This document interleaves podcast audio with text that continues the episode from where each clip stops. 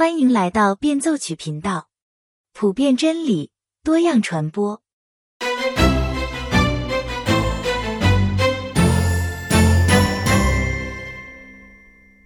大家好，今天我们继续来分享《梦幻巴士》的第十章。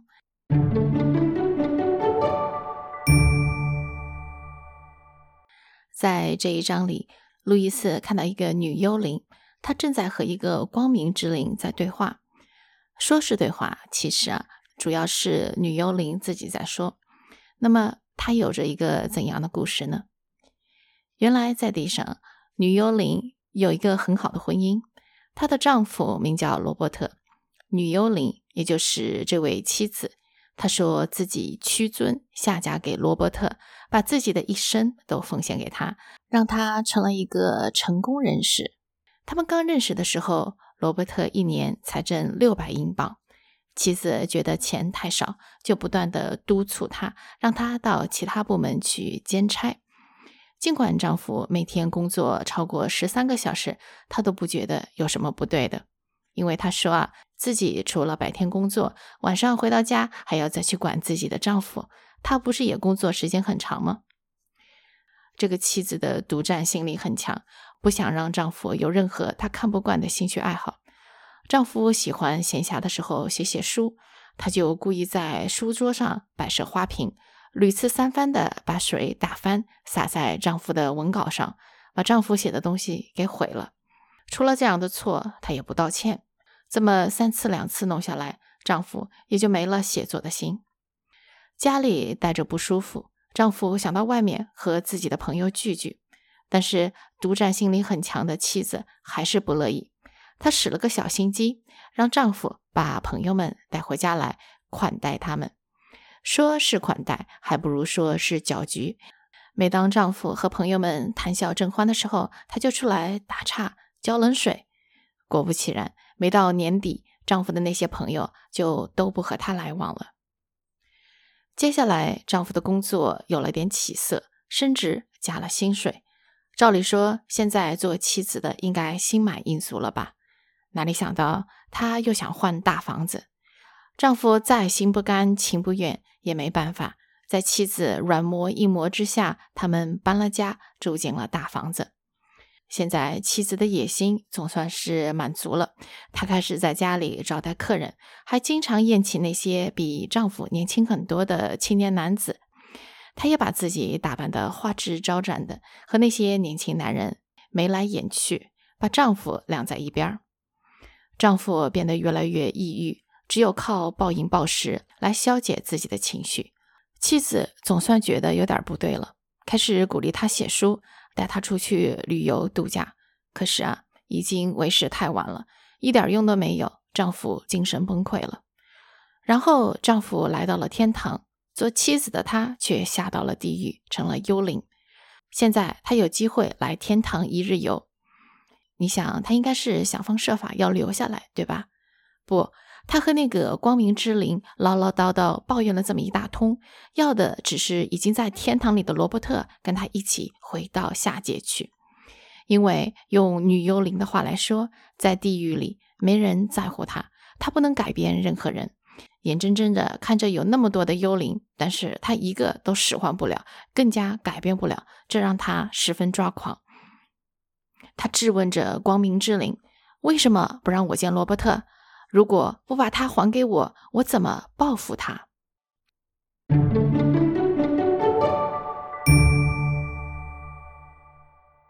在这一章里，路易斯给我们描绘了一个善于操纵他人的人。这样的人表面上也许很无私，他想让别人变得更好，就像女幽灵说的，她希望自己的丈夫上进，在职业上发展，这有什么错吗？不过，当我们细细读来，就会发现，女幽灵所谓的为了丈夫的好，更不如说是为了自己的好。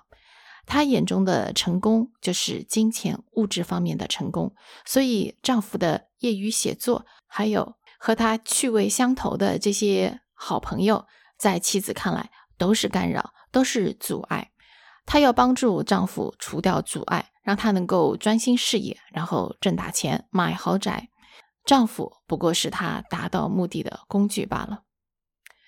无独有偶，在《四种爱》这本书里，路易斯描绘了另外一位女性和她那扭曲的爱。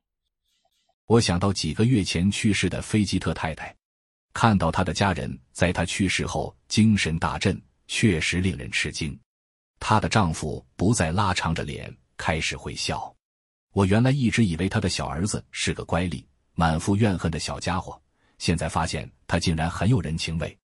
他的大儿子以前除了睡觉，几乎从不回家，现在差不多总待在家里，而且开始重新布置花园。他的女儿一向被视为体弱多病，我从来没弄清楚他的病由何在，现在却开始学习骑马，这在以前是绝不可能的。通宵跳舞，尽情的打网球。就连那只狗，以前没有人领着，从来不许出门，如今也成了他们那条路上最为人熟悉的身影。菲吉特太太常常说自己为家人而活，这话不假，街坊人人都知道，都称赞说他一切都为家庭，真是位贤妻良母。他包揽了家里所有的洗衣活，说实话，洗的并不干净。其实他们有钱把衣服送到洗衣店。也常常哀求他不要自己洗，但他坚持这样做。每天在家的人都能吃到热气腾腾的午饭。夜里，即便是仲夏时节，也总有热饭热菜等着他们。他们哀求他不要为他们准备，几乎含泪抗议，说自己喜欢吃凉的饭菜，但是毫无用处。他一辈子都为家人而活。如果你深夜未归，他就一直坐在那里，苦着脸欢迎你回来，哪怕凌晨两。三点钟也照等不误，你总能看到那张虚弱、苍白、疲乏的面孔在那里等你，像是在无声的控诉。这当然意味着你不好意思经常外出。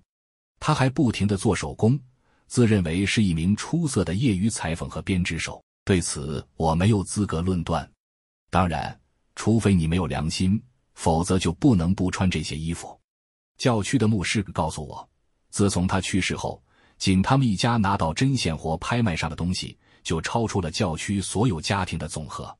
还有他对家人健康的关心，他独自扛下了女儿体弱多病的重担，从不允许医生与病人谈论病情。医生是他们的老朋友，女儿的看病纯属额外保健。在医生对他做过短的不能再短的检查之后，菲吉特太太就将他领到另外一个房间。女儿不应该有任何的焦虑，不应该为自己的健康负责，只应该享受体贴的照顾、爱抚、特殊的饮食、喝苦味的滋补药酒，在床上用早餐。因为菲吉特太太，正如她常常所说，愿意为家人鞠躬尽瘁。家人无法阻止她，他们都是爱脸面的人，看着她如此辛劳，也不能袖手旁观，只得帮忙。其实他们总得帮忙，也就是说。他们帮助他为他们服务，而他们并不需要这些服务。至于那只亲爱的狗，他说过，他就把它当做家里的一个孩子。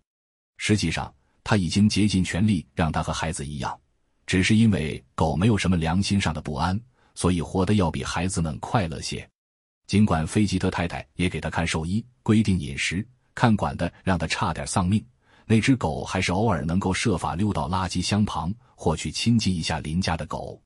牧师说：“菲吉特太太现在安息了，但愿如此。不过有一点可以确信，那就是他的家人现在安宁了。”照我们现代人的观点看来，不管是《梦幻巴士》里的这个女幽灵，还是《四种爱》里描写的这个母亲，这种让人窒息的爱，其实根本不是爱，而是一种情感操纵。那什么是情感操纵呢？情感操纵是一种对精神的侵犯，所有攻击行为的目的都是为了控制对方。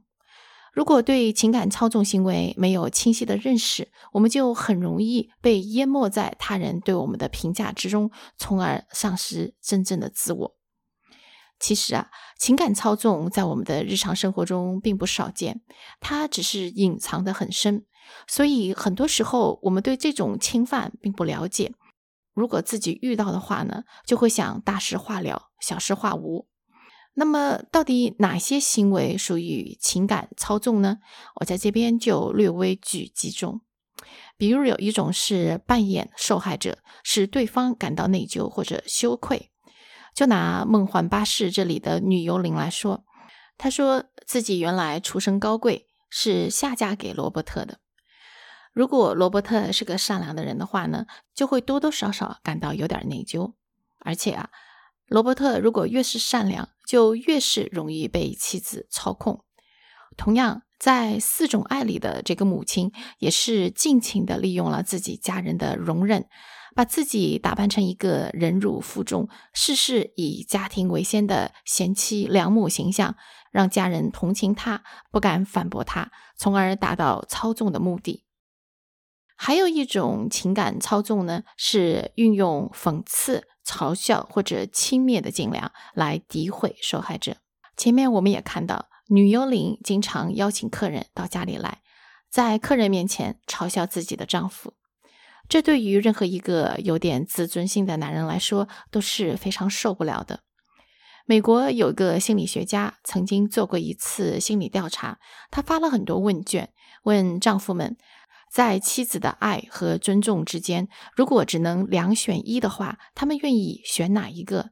也就是说，他们愿意选择一个无爱但是有尊重的婚姻呢，还是一个有爱但是不被尊重的婚姻？绝大多数的男人情愿选择一个没有爱但是感觉自己受到尊重的婚姻，而不是有爱但是被鄙视的婚姻。情感操纵者还有一个手段是孤立受害者，从而实施精神控制。就像那个女幽灵，她在两个人婚姻刚开始的时候，就故意插足于丈夫的朋友圈，用各种手段把丈夫的男性朋友们都支开，把丈夫据为己有。情感操控的杀伤力胜过肉体伤害，她直接瓦解了丈夫的自我，让他精神崩溃。著名的心理学家 Jordan Peterson 乔丹彼得森在一次讲座中说道：“百分之九十九点三的人一生中都会遇到情感操纵的人，就算他可能有点夸张，但是有相当一部分的人在这一生中的确是会经历被情感操纵。那么，基督徒应该如何预防或者应对呢？”其实啊，通过我们上面对情感操纵套路的分析，就可以看出，情感操纵者一个非常有效的方式，就是将受害人与其他人隔离开来，然后反复的给他洗脑，让他觉得自己没用。基督徒生命中一个十分重要的部分是团契，是教会生活，是和其他的基督徒在一起交流。魔鬼非常清楚，divide and conquer，分而治之。那么我们的战略。就是要在合一中抵抗，在合一中翻转局面，而且在抵抗的时候，也不要忘记，虽然情感操纵者和我们一样也是罪人，他更加需要神的怜悯和医治，他也需要受害者的赦免。路易斯在一篇散文里说道：“赦免一次很重的伤害，或许不是那么困难，可是赦免日常生活中连绵不绝的挑衅。”一次又一次的赦免霸道的婆婆、暴横的丈夫、唠叨的妻子、自私的女儿、撒谎的儿子，我们如何能够做到呢？我想，只有极谨记我们的立场，也就是说到做到。我们每晚祈祷时所说的话：“免我们的债，如同我们免了人的债。”欲得赦免，别无他途。拒绝这样做，就是拒绝神对我们的垂怜，这毫无例外。而且神说到做到。好了，今天的分享就到这里了。欢迎您在节目下方留言，我们下次再见。